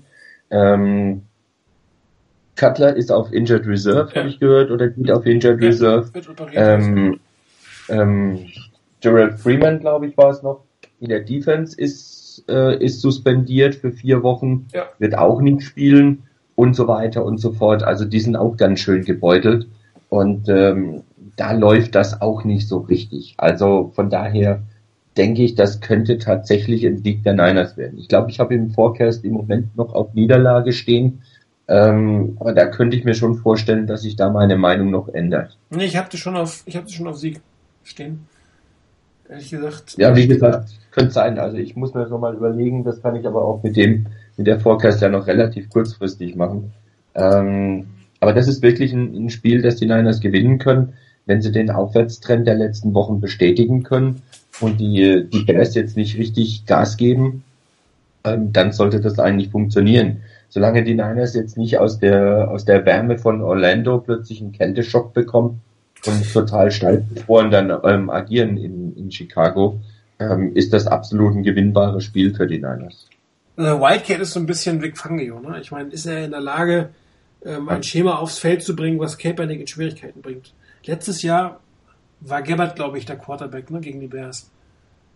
Äh, ich meine ja. Äh, ähm, ähm, also die Frage, ob, ob er irgendwas für Kaepernick vorbereitet hat, was dem Schwierigkeiten äh, äh bringen wird. Aber ähm, also der Aufwärtstrend der 49ers der letzten drei Wochen und die Verletzungssituation und der Abwärtstrend der, der Bears der letzten Wochen spricht so ein bisschen dafür, dass es tatsächlich zu einem zu einem Sieg äh, reichen könnte am Wochenende. Wobei, bis jetzt habe ich vorher ja das immer irgendwie gefunden, das Spiel noch zu verlieren. Mal gucken, ob sie diesmal auch hinkriegen. Äh, ich meine, die Schlüssel zum Erfolg sind äh, jetzt nicht äh, wahnsinnig äh, kompliziert. Wir müssen das Laufspiel der Bears stoppen. Ähm, sie müssen den Backup des Backup-Quarterbacks äh, ein bisschen unter Druck setzen. das hilft auch manchmal. Und ähm, die Offense, wenn die sich so präsentiert wie ähm, im letzten Viertel oder große Teile gegen die Miami Dolphins, dann dürfte es auch äh, ein bisschen klingeln bei den Bears, weil die Defense der Bears ist jetzt nicht mehr so das, was man früher von den Bears kannte. Gerade bei Punkten sind sie ja doch äh, unteres Drittel. Äh, auch nur, nur gegen den Pass spielen sie relativ gut. Mal gucken, ob die 49ers da laufen können. Die Offense selber äh, ist die zweitschlechteste hinter den 49ers mit 16,2 Punkten. Ähm, also da könnte vielleicht die stärker werdende Defense tatsächlich mal gegenhalten. Also das ähm, ist, ich war bei den anderen Malen, wo ich auf die 49ers gesetzt habe, war ich einfach optimistisch gestimmt. Diesmal würde ich aber sagen, also die, die Konstellation ist durchaus so, dass ähm, ich weiß gar nicht, wie die Wettquoten sind. Hat einer was gelesen? Wer Favorit ist? Keine Ahnung irgendjemand vielleicht auf dem Board, der die Wettquoten gelesen hat, wer Favorit für das Spiel ist? Das würde mich echt mal interessieren. Keine Ahnung. Ich nicht. Die Bears, die Bears sind, sind ähm, also wenn die 49ers gebeutelt sind, ja auch dieses Jahr wieder mit, mit ähm, Verletzten. Die Bears hat definitiv noch härter getroffen. Ich habe eben mal geguckt, ich glaube, wir haben aktuell, ähm, und da ist Cutler noch nicht dabei, 17 Spieler auf Injured Reserve oder auf der Suspended List. Und ähm, da sind schon einige, wenn man sich die Namen mal anguckt, da sind schon einige äh, auch hochkarätige Namen dabei. Also die Situation ist, ist äh, zumindest nicht besser als bei den 49ers. Also von daher ähm, ist das, was man rein statistisch mit der Defense aufs Feld bringt, sogar noch gar nicht schlecht.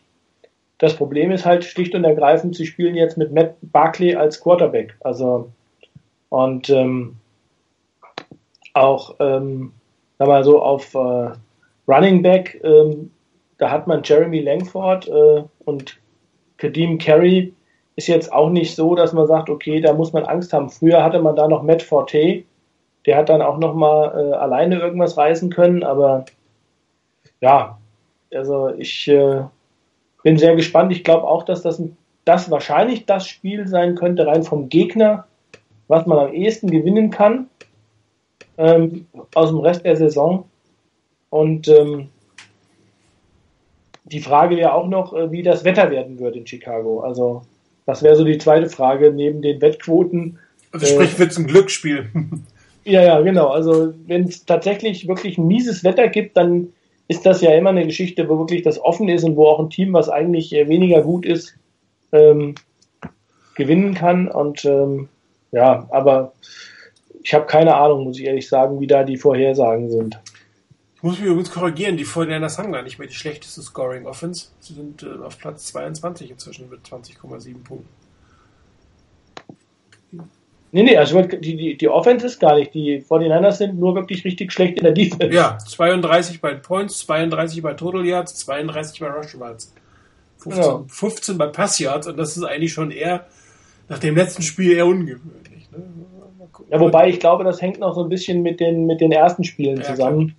Ähm, und äh, die, auch die 32 äh, auf, den, auf den Rushing Yards, wenn man so die, die letzten drei Spiele sich angucken würde, glaube ich, dann wäre das eine komplett andere Statistik. Ja, wobei gegen die Patriots mit LaGarrett Land sah ja auch nicht so richtig toll aus, aber. Ja, wobei ich finde, das ist aber eine Statistik, okay, wenn man Statistik, wenn ich eben die Statistik angeführt habe, aber das hat so ein bisschen getäuscht, weil Blunt hatte zwei, drei lange Läufe mhm. und äh, in weiten Teilen des Spiels hatte man ihn eigentlich auch nicht so schlecht unter Kontrolle. Die schlechteste Offense haben zurzeit die Rams, sehe ich gerade. Gut, hat auch einen Grund gehabt, warum sie jetzt den Quarterback mal ausgewechselt haben. Gut, was ist denn der Tipp? Der konkrete, wenn wir jetzt schon spekuliert haben. Also ich bleibe im Moment noch bei dem, was ich, was ich im Moment getippt habe und das wäre minus drei. Mit der Option, dass ich das noch bis zum Spielbeginn ändere. Ich bin bei äh, drei für die Fortinanders. Gewinn mit drei. Mm, na gut, dann äh, ich. Ähm, Unentschieden, ist klar. Nee. Nein, ich bin bei, bei, bei minus vier. Okay. Also Niederlage. Niederlage, ja. Bin ich mal gespannt, ob ich ein paar Nuggets und ein paar. Das ist ja immer ganz gut geeignet, um dann trotzdem, weil ich habe äh, selten äh, richtig getippt, ähm, von daher dann ist das, spricht das relativ viel dafür, dass die 49ers das Spiel gewinnen. Gut, Rainer, was passiert denn sonst noch in unserer Division? Ja, also die Rams dürfen bei den Patriots antreten, die ohne Gronk spielen dürfen. Der gute Mann hat Rücken, ähm, wird operiert und fällt auf unbestimmte Zeit aus. Also sprich, er wird definitiv am Sonntag nicht spielen. Ich gehe davon aus, dass die Patriots trotzdem einen Weg finden werden, das Spiel zu gewinnen. Also ich kann da nicht recht dran glauben, dass die Rams da einen Überraschungserfolg in Foxborough hinkriegen. Ähm, die Cardinals spielen abends am Sonntag, allerdings nicht im Sunday Night Game, sondern einfach nur zu ihrem normalen Zeitpunkt zu Hause gegen die Redskins. Könnte ein interessantes Spiel werden. Die Cardinals ähm, sind doch eine ganze Ecke schwächer, als ich die eigentlich erwartet hatte diese Saison. Ähm, das sieht nicht immer gut aus, was sie produzieren. Sie sind allerdings zu Hause und leichte Vorteile also mich würde es nicht überraschen, wenn die, wenn die Cardinals hier knapp gewinnen würden. Allerdings bei Washington, wenn Kirk Cousins so weiterspielt, ähm, das wäre, glaube ich, keine Sensation, wenn sie in Arizona gewinnen würden. Und die Seahawks haben das Vergnügen, äh, das Sunday Night Game bestreiten zu dürfen, zu Hause gegen die Panthers. Ob das für die Panthers auch ein Vergnügen ist, wage ich zu bezweifeln. Ähm, ich gehe im Moment davon aus und ich glaube nicht, dass sich daran was ändern wird, dass die Seahawks trotz ihrer eher miserablen Leistung am letzten Wochenende das nicht so hauptsächlich fortsetzen werden, gegen die Panthers wieder in die Erfolgsspur zurückkehren. Daher gehe ich da eigentlich mit dem, von einem relativ glatten Sieg der Seahawks an. Tja, und was gucken wir, lieber Chris? Oh, ich stelle mir mal eine leichte Frage in dieser Woche. Also, ähm, ich finde, es ist, es gibt in dieser Woche, und das ist auch aktuell, spiegelt so ein bisschen den, den, den, die Situation in der, in der gesamten NFL wieder. Ähm, ich finde, weiß nicht, ob das nur mein Eindruck ist, aber es ist dies Jahr alles unglaublich eng beieinander. Also, es ist nur ganz wenig irgendwo entschieden, äh, gerade so, was so die Playoff-Plätze angeht, äh, ist es ein weites Feld, Teams liegen manchmal nur zwei, ein, zwei, drei Spiele auseinander. Und ähm, deshalb hat irgendwie haben ganz viele Spiele in dieser ähm, in diesem in dieser Woche finde ich so eine Richtungsweise sind richtungsweisend äh, in irgendeiner Form.